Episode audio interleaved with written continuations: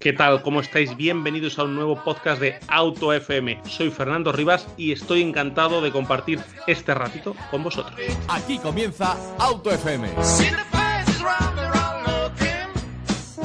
Movilidad y coche eléctrico. Así hemos llamado a estos podcasts que van a ser ya unos fijos en el canal de Auto FM porque no podemos dejar de estar con nuestro amigo David Montero, Electroshock en Twitter, que lo conocéis todos, experto en coche eléctrico, tanto por su trabajo como por su auténtica pasión por este tipo de movilidad. ¿Cómo estás, David? Hola, Fernando. ¿Qué tal? Aquí esperando y con ganas esta nueva sección de Auto FM, con mucha ilusión de, poder volver a la radio después de, ese paréntesis ¿no? que he tenido. Efectivamente, eh, un paréntesis, has ya organizado tu día a día de trabajo familiar, bueno, pues ya sabemos todos, con niños, que muchas veces pues tenemos que priorizar, tenemos que organizarnos, pero bueno, ya te hemos lanzado la, cuerda, te hemos atado fuerte y ya no te vamos a dejar escaparte, ¿eh, David? Pues yo encantado. Venga, pues vamos a darle a las novedades del coche eléctrico en, estos días, ¿no? en estos últimos eh, días. Y si quieres empezamos por Volkswagen, marca que bien conoces, que ha anunciado ¿no? Eh, esos 700 kilómetros de autonomía para un nuevo modelo, ese Volkswagen Aero B.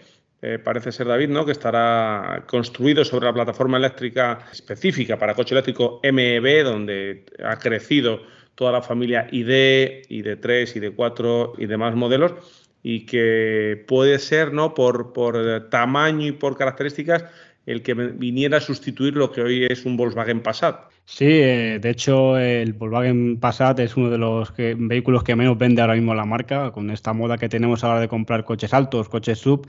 Las berlinas han perdido ya el, el protagonismo que tenían años atrás y parece que es una forma ¿no? de relanzarlo, eh, hacerlo esta, esta versión eléctrica. De hecho, la fábrica donde se hacía eh, donde se hace de momento el, Volkswagen Passat en, Emden, en Alemania, eh, ha comentado ya varias veces la marca que pasará a ser una fábrica de coches totalmente eléctricos y que dejará de fabricar ese Passat.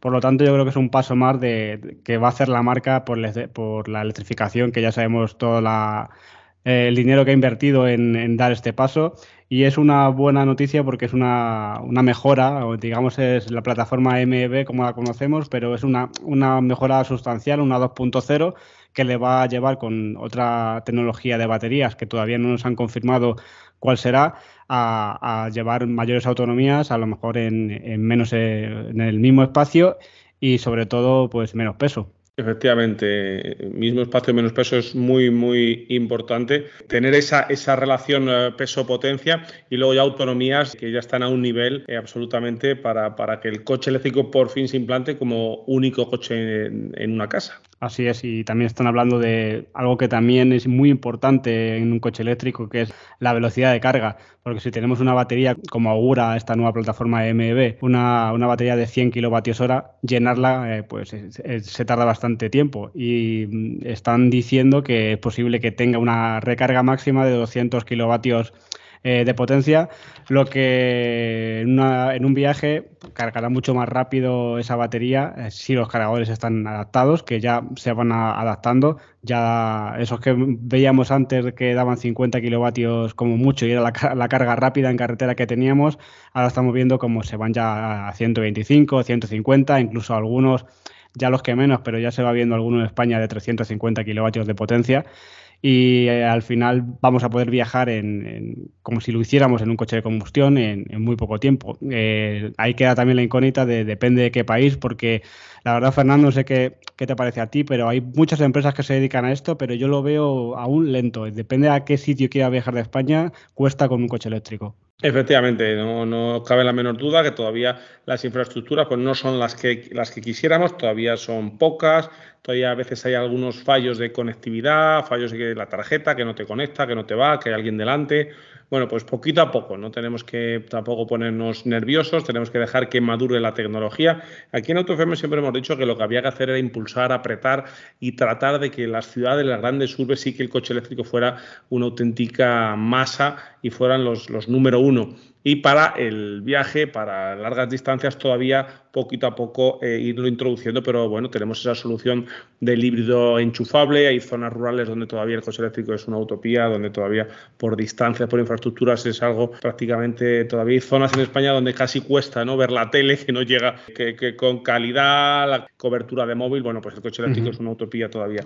Por eso siempre hemos dicho de AutoFM que había que haber priorizado fuerte, fuerte, fuerte en ciudades, ahí sí, ahí sí que es un problema, ahí sí que se acumula eh, la, polución y tenemos que sacar el coche eléctrico, como hemos visto en los podcasts de Proyecto Nemo, donde con ese radar de emisiones que hay en, muchas grandes ciudades ya y que, y que nos dice ¿no? la, polución que hay. Zona rural, grandes viajes, pues bueno, es la, segunda parte de toda esta evolución, que es la lógica, que es la que va a ser, que también se va a implementar con otro tipo de tecnologías, que tenemos a las que abrir la, mano y la mente, ¿no? El, gas, hidrógeno, bueno, pues eh, irán viniendo pero ahora mismo lo que tenemos que hacer es impulsar el coche eléctrico en, las grandes ciudades. Y si seguimos hablando de, coche eléctrico, como va a ser la constante en estos podcasts contigo, David, también las marcas premium, marcas de calidad, marcas deportivas, marcas de alta, alta, altísima gama, como Maserati, también han presentado eh, modelo. También eh, nos hablan de, de, que en breve quieren ser una marca 100% eléctrica y su primer modelo eléctrico será este Gran Turismo Folgore Sí, la verdad que todas las marcas al final van a tener que, ya sea por llegar a ese cupo de máxima de emisiones para no ser multados o no, pero eh, al final el mercado es donde va, eh, hay que cumplir unos límites de emisiones en ciudades y en cada país. Y Maserati pues va, va a construir por fin ese, ese coche eléctrico, eh, como bien has dicho, ese Gran Turismo Folgore, que veremos que ha confirmado la marca que llegará a los concesionarios en 2023, así que eso está muy muy cerquita ya, Fernando. Está a la vuelta de la esquina ese Folgore que estéticamente eh, es un gran turismo con todas las letras, eh, no cambia prácticamente nada, cuesta diferenciarlo del, gran turismo tradicional, este 100% eléctrico que anunció eh, Carlos Tavares, CEO de Stellantis, en el Gran Premio de, de Fórmula E celebrado en Roma, aprovechó en el marco de esa competición eléctrica para hablar de este coche que llegará en 2023, que se construirán las instalaciones de, Mirafiori, míticas instalaciones de italianas. Pero sobre todo, David, lo que, lo que nos llama la atención y no paramos ¿no? De, contarlo en AutoFM es eh, la evolución de las marcas. Eh, Maserati habla de electrificarse completamente en 2025 pero con ese objetivo de convertirse en la primera marca italiana ¿no? de coches de lujo que va a producir coches totalmente eléctricos, pero sobre todo esa fecha, transformación total de Maserati como una marca eléctrica en 2030. Está a la vuelta de la esquina y bueno, va a ser apasionante este camino hasta, hasta esas fechas. Otras marcas también han hablado de, han hablado de 2030, de de que ser 100% eléctricas. Son unos plazos que están a la vuelta a la vuelta de la esquina, como digo. Sí, sí, además que las marcas lo saben y quien llegue a, esa, a ser la primera es la que va a tener mejor reputación de cara al futuro y también la que tendrá que pagar, como hemos dicho, menos multas, pero también se echa se echa más eh, en falta eh, competitividad en el apartado de deportivos eléctricos porque lejos de ser muy deportivo estaba después de ese Tesla Model S que salió hace tiempo porque el roster como que no termina de llegar eh, llegó ese Taycan que tanto nos ha gustado y se echan en falta más modelos deportivos ¿no? para poder seguir a llegar al cliente que quiere ese tipo de coche y que también sea eléctrico y como bien has dicho pues hay marcas como Maserati lo va a demostrar que se puede y, el año pasado comprobamos, por ejemplo, como Porsche, eh, a pesar de ser una marca pues, de competición, una marca premium deportiva, ya nos dijo uno de los representantes de la marca que las ventas de, en ese año de, Porsche habían sido más del 50%, incluso más del 60%, habían sido Porsches electrificados. Así que fijaos una marca como Porsche cómo ha cambiado de un día para otro. Y además, fíjate que yo cuando empezábamos a, vislumbrar el futuro eléctrico, me daba la impresión de que, de que era al revés, ¿no? Que el coche de alta gama, el coche premium, el que tiene pasta, pues sí que podría tener con total facilidad su eléctrico del día a día, pero que iban a mantener esa, esa preponderancia un coche de combustión porque, porque yo lo valgo, ¿no? Porque, porque yo puedo. Pero ahora, eh, con, ese Taycan al que tú hacías referencia, con el e-tron eh, GT con coches de ese nivel te das cuenta que, nos está pasando un poco como con los móviles, ¿no? que todo el que tiene, el tiene buen poder adquisitivo quiere el último modelo con las últimas prestaciones, aunque no utilice todas, sino que quiere un coche eléctrico porque es lo novedoso, porque es lo, lo, que se lleva, lo último, lo más eh, llamativo. Y, quizás estas marcas van a poder pescar ahí un buen número de ventas, van a tener una buena transición. Obviamente, luego, el, otra cosa, estarás de acuerdo conmigo, David, el precio de adquisición del coche eléctrico es uno de los problemas en marcas premium es menos problemático. Ya tienen clientes con la capacidad para comprar ese tipo, ese tipo de coches, con lo cual eh, luego les acompaña también las prestaciones, la aceleración que tienen los motores eléctricos y, eh, eh, el par motor, con lo cual a lo mejor pensábamos que el coche pequeño ciudadano eh, era el, principal, lo está siendo, ¿no? Es el, principal eh, uso que se da hoy en día al coche eléctrico en ciudad, pero estas marcas de, alto nivel eh, que se van a adaptar muy bien, a lo mejor por ese camino, ¿no? Del, capricho y del querer tener lo último. Sí, además estamos viendo como lejos de hacer coches urbanos pequeños eléctricos, que es donde de verdad hay que descarbonizar el, el transporte, las marcas están tirando a hacer sub, que es lo que se lleva, y también a copar todos los mercados, como también es el que estamos hablando, el de los deportivos. También mencionamos a Mercedes con su EQS, y al final todos quieren tener su book insignia en coche deportivo para copar ese mercado y que no se lleve la competencia esa, ese, ese coche deportivo porque no está disponible en su gama. Por lo tanto, sí, eh, empezó como vamos a hacer coches pequeños para, para, ir electrificando las ciudades, pero al final todos los segmentos de coche, incluso estamos, estamos viendo ya el sector comercial, eh, grandes pick-up, van hacia el lado también eléctrico. Absolutamente, eso es otro, otra buena vía de, de, otro camino. Hablando de coche eléctrico y de ventas de modelos, eh, vamos a repasar, si quieres, las ventas de marzo, las ventas del mes pasado de coche eléctrico, que es eh, único de los segmentos que ha crecido. Además, ha crecido en un 50%, vale que venimos de, cifras más, eh, más bajas y, hombre, le es más fácil crecer ¿no? que al coche de combustión. Pero bueno, nos podemos eh, dar cuenta de que el crecimiento es, importante, un 50% con respecto a marzo 2021. Tampoco el 2021 es la mejor vara de medir, ¿no? Veníamos de un escenario ya post pandemia, pero todavía metidos con mucha problemática. Habíamos arrastrado también Filomena, habíamos arrastrado también, yo creo que ya estaban empezando los, los microchips. Estamos eh, hablando de un total de 3.174 unidades eh, totalmente eléctricas lo que es, lo, como digo, un 54%, eh, más, veníamos de 2.063 unidades, y los tres modelos más vendidos, David, em, Tesla Model 3, 792 unidades, Kia Niro con 317 y Tesla Model Y con 152. Entre los tres coches más vendidos, dos Tesla, que además son dos coches de alto, de alto precio. Así es, parece que Tesla Model 3 sigue gustando y mucho a España y lo siguen comprando. Ya hemos visto cómo han elegido también otro, otra vía alternativa, como es, ese, como es ese Model Y, para la gente que le gusta un, poco, un coche un poco más alto, y está también desviando ventas a ese lado. Y seguimos por, el, por, la, por la plata que se le ha llevado ese Kia Niro, que en calidad-precio hay muy pocos coches eléctricos que te den todos los extras que tiene este coche y, tan fiable. Por lo tanto, entre eh, Tesla, Kia Hyundai y algo de Stellantis y también el grupo Volkswagen son los que vamos a ver siempre peleándose en estas ocasiones por el podio de, coche eléctrico vendido, porque antes era muy, muy fácil, había un Tesla y poco más, pero cada vez eh, todas las marcas tienen ya sus coches eléctricos y va a variar mucho cada mes esta, este ranking. Eh, lo bueno de aquí es que se vendan coches eléctricos y también que se vendan coches, porque la verdad que el sector está atravesando una, desde la pandemia y la falta de microchip, la falta de materiales, el sector está bastante tocado y varios concesionarios son los que se tienen que plantear el cierre o directamente hay días que van a, pasar el día porque no entra ni un cliente. Y tampoco desviemos el tema a las compras por internet porque no se compran coches ni, ni en concesionarios ni por internet. Así que es muy, muy difícil el tiempo que estamos eh, teniendo ahora mismo. Efectivamente, has dicho una frase y yo me quedo con esa. Lo importante es que se vendan coches. Hace poco hablábamos con el presidente de Suzuki y nos decía que había que hacerle un monumento, decía así en tono de broma, a todo aquel que se acercaba a comprar coches ahora porque se lo están poniendo muy difícil con precio, con impuestos, con un montón de esperas, eh, plazos de entrega, bueno, es, increíble. Por poner un poquito en valor, estamos hablando de un crecimiento del 54% en coche eléctrico, hablábamos de 3.000 y pico unidades, en gasolina se han vendido 24.900 unidades, pero eso es un 31% menos que las 42.000 que se vendieron en 2021. En diésel también ha habido una fuerte bajada, el diésel está tocado, en un 44% de, de bajón con respecto a 2021, con 21.000 unidades vendidas en 2021 y en este 2022 apenas 12.000 unidades.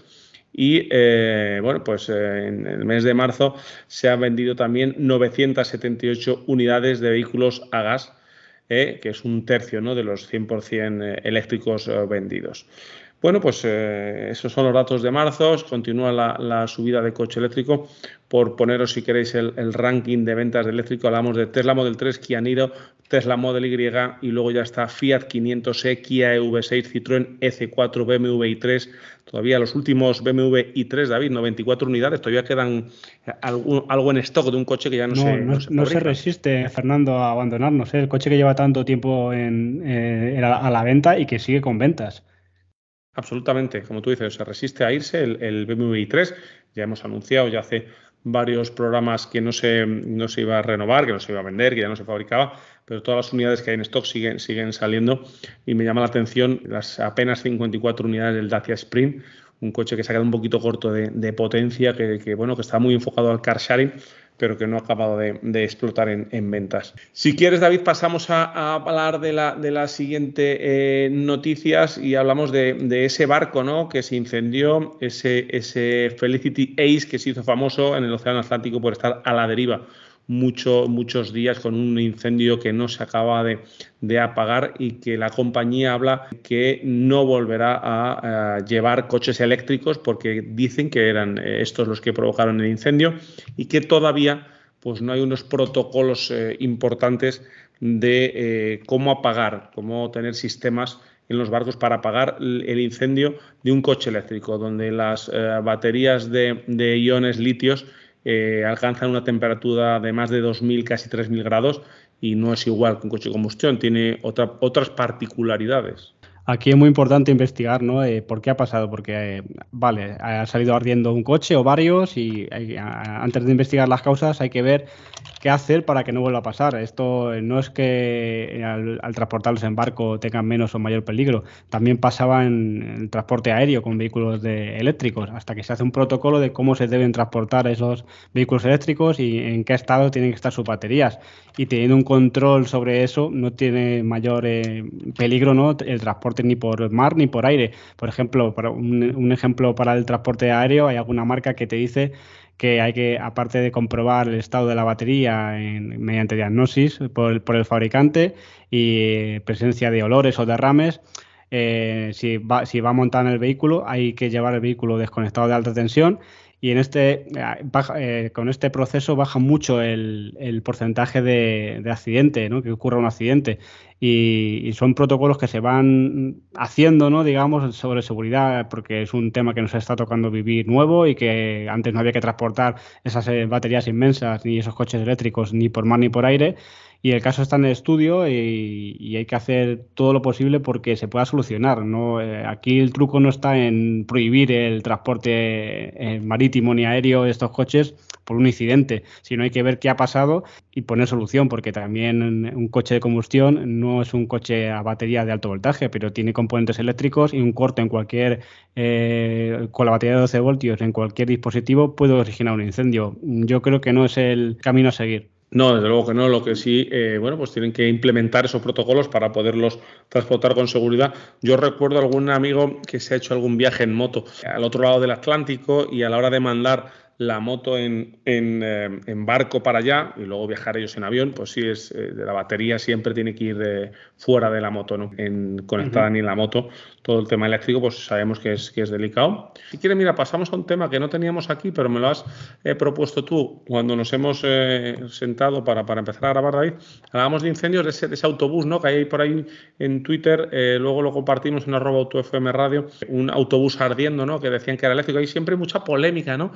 Parece que a veces es, es un juego de niño, ¿no? Cuando hay un incendio de un coche, ¿no? Pues se ha incendiado un eléctrico, se ha incendiado uno de, gasolina, bueno, pues, pues todos pueden ocurrirle, ¿no? Exacto, y ya estaba la gente alarmada porque, uh, pues al final es eléctrico, mira que llamas, que eso no hay quien lo apague. Eh, lo primero es ver qué ha pasado y buscar la verdad de la noticia final. Si nos ponemos en contexto, el autobús está ardiendo y salen ráfagas de fuego hacia arriba y hacia los lados en un incendio eléctrico esto es muy inviable que pase, debería haber un derrame inmenso de líquido, por lo tanto nos da pie a, ver en primera imagen que, el gas y luego eh, que está en la parte superior del autobús. Mm, hay gente que dice que hay alguna marca que ya monta baterías en el techo, lo cual me parece algo, realmente absurdo por el, por el peso y para mover ese autobús con, la, con ese peso en el techo es un poco raro pudiéndolo llevar en el piso y también aumentar así la adherencia. Y viendo un poco más, eh, ahondando la noticia, sí que se ha confirmado que el incendio ha sido en Perugia, en una ciudad de Italia, y que fue un autobús de, metano. Por lo tanto, al final, no sé qué busca la gente, o si simplemente creen que es eléctrico ya lo, y ya lo publican, o buscan un poco difamar un poco a, una tecnología, depende de, qué intereses, porque Mm, cualquiera que vea ese fuego es muy muy difícil que le atribuya un fuego eléctrico si busca más allá del titular ¿no? en esta noticia. Absolutamente. Hizo, hizo mucho daño quizás, de verdad, en los inicios del coche eléctrico, David, cuando todavía era, era una cosa que la gente iba acercándose poco a poco, ese, esa normativa de no aparcar los coches eh, eléctricos en, en, las eh, plantas bajas de los de los parking o, era, eran los de gas los que no podían bajar. ¿no? sí, eso era GLP, era, era GLP, era GLP, sí. Era el GLP y bueno, pues ahí empezaron con el tema también de, de los, de los incendios. Em, eh, si quieres, hablamos también eh, ahora eh, de ese, hemos hablado hace nada de barcos, de otra noticia que nos ha llamado la atención y es ese trabajo que están haciendo tanto Michelin como la compañía Maritime Nantais eh, un acuerdo de colaboración para enseñar un sistema. Eh, bueno, pues eh, muchas veces los grandes problemas tienen unas soluciones que a veces son de lo más sencillas. Hablan de un ahorro de un 20% en el consumo de grandes barcos. Estamos hablando que muy importante reducir el consumo de barcos que transportan crudo, de, bueno, de superpetroleros, de portacontenedores que gastan, bueno, pues brutalidades con velas hinchables, velas que, no van a ser solo la propulsión por velas, pero que pueden, como digo, ahorrar un 20 o un 25% con, con, esas velas. Es un proyecto piloto, lo van a probar en un barco eh, para eh, en un barco de, transporte para que sea una experiencia real y, si es, positiva, eh, que, que, las velas sean todavía más grandes. Están hablando de velas de 100 metros cuadrados. Bueno, pues como te digo, David, ¿verdad? A veces los, grandes problemas tienen soluciones que no son tan, tan grandes, son un poco, solo un poco imaginativas. Sí, aquí el verdadero motivo de la noticia es esa reducción ¿no? de, consumo de combustible y por lo tanto de emisiones en el transporte marítimo, que es el gran, digamos, eh, el, gran elemento a, vencer, esos transportes marítimos eh, transoceánicos que no hay ahora mismo nada que sustituya al, combustible fósil, porque no hay barco eléctrico que pueda llevar tanto peso durante tantos kilómetros, no hay digamos, todavía hidrógeno, no hay gas y de momento sustituir al combustible fósil al petróleo para estos grandes viajes es muy difícil y qué menos que hasta que la tecnología esté avanzada intentar minimizar la, esa huella de carbono con, estos proyectos me parece muy interesante. Muy interesante ese proyecto de ahorro para no focalizar siempre en, los coches. Hay más eh, que trabajar en ese sentido. Bueno, pues poquito antes de empezar a grabar este, este podcast nos eh, desvelaba Mercedes, ¿no? Ya los primeros datos de ese Mercedes EQS Sub hemos conocido el EQS, la berlina, el clase S, aunque no le gusta mucho a Mercedes que hablemos del clase S eléctrico, porque para ellos es un coche completamente distinto y diferente y es otra cosa, aunque viene a sustituir ese tipo de cliente.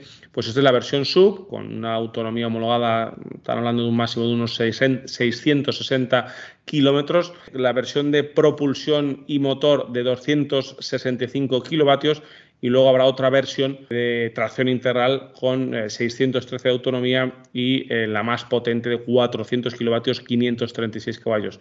Será más alto, obviamente, es una versión sub eh, con esa hiperpantalla de 1,4 metros a la que es todo el frontal, una pantalla larga que realmente llama la atención el frontal del coche y bueno, pues la llegada ¿no? de, esta versión en premium como un EQS, en una versión de altísima gama, pero en el formato que ahora demanda el mercado, David, el sub. Sí, además Mercedes lo está haciendo muy bien este apartado porque está haciendo coches para todos y si ya te gusta la deportividad de un EQS, pero tienes familia o necesitas más espacio, eh, más espacio, pues puedes eh, optar por este EQS sub que, que, puede contar hasta con siete plazas, como ya hemos visto en esa Mercedes EQV o, otro tipo de Mercedes eléctricos que también ya suman más de cinco plazas. Por lo tanto, se intenta adaptar a todos, a familias, a, gente como tú y como yo, Fernando, que tenemos hijos, pero seguimos queriendo tener un coche deportivo, ¿no? No nos queremos comprar una, una, furgoneta, un monovolumen, porque no, es nuestro estilo. Y al final, pues me viene a la cabeza, aparte de este Mercedes QS, algo parecido que ha hecho Porsche con el Taycan, que también hizo ese cross turismo, con ese estilo un poco más station wagon, ¿no? Un poco más varian, avant, para, para gente que, necesita más espacio, y, pero le sigue gustando ese coche, ¿no? Efectivamente, una auténtica versión lujosa, deportiva, eh, con tracción 4MATIC, con, dicen, capacidades off-road. Bueno, me cuesta ver un coche de este nivel que alguien vaya hacer campo, pero bueno, si es un poquito más alto y podrán salir de carretera, pues será interesante. Vamos ya cerrando este, este podcast donde hablamos de coche eléctrico, donde hablamos de movilidad eléctrica, con ese, ese mm, test de calidad que hemos eh, compartido en Twitter que, ha dado mucho juego, que, es un, eh, una auditora, JD Power, que ha hecho, bueno, pues en el mercado americano ha hecho un estudio para la calidad percibida por los usuarios de los coches eh, a los tres meses de comprarlo nuevo.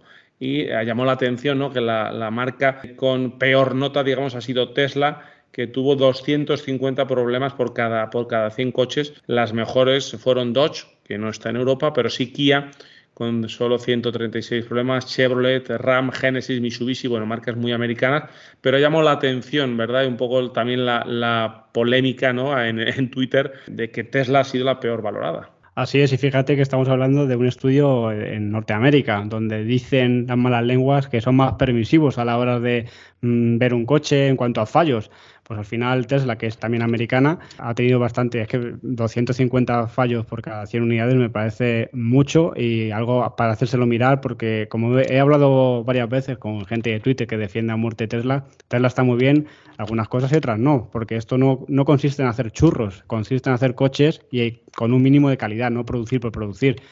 Entonces, conocidos que han recogido en Madrid un Model 3 con un, defecto en el cuero y que vale, que le han ofrecido si se, si se lo quería llevar o arreglarlo antes de llevárselo. Pero yo creo que queda mal como imagen, ¿no? Directamente presentar ya ese coche con defecto cuando puedes solventar antes de entregarlo al cliente de otra, de otra manera, ¿no? Y al final son cosas que se nota que sigue siendo una marca, aunque lleve muchos años haciendo eléctricos, una marca novata para lo que es alta producción, ¿no? ¿Qué te parece, Fernando? Bueno, eh, tú has dicho que es una marca de, coches y lo es, pero es una marca muy diferente, es una marca muy tecnológica, es una marca que no tiene un, servicio a lo mejor de entrega, de postventa como una marca al uso, que tampoco tiene ese know-how que ha arrastrado, entonces esas cosas se tienen que notar. Lo que está claro es que estos estudios no están haciendo mella en su capacidad para vender coches, que sigue estando en los primeros puestos. Recuerdo una noticia de hace poco que dimos en la tertulia de Auto FM, que es eh, el eléctrico más vendido en Europa el año pasado, con buena diferencia del Model 3. Y en, marzo ha seguido siendo el más vendido el Model 3 en, España.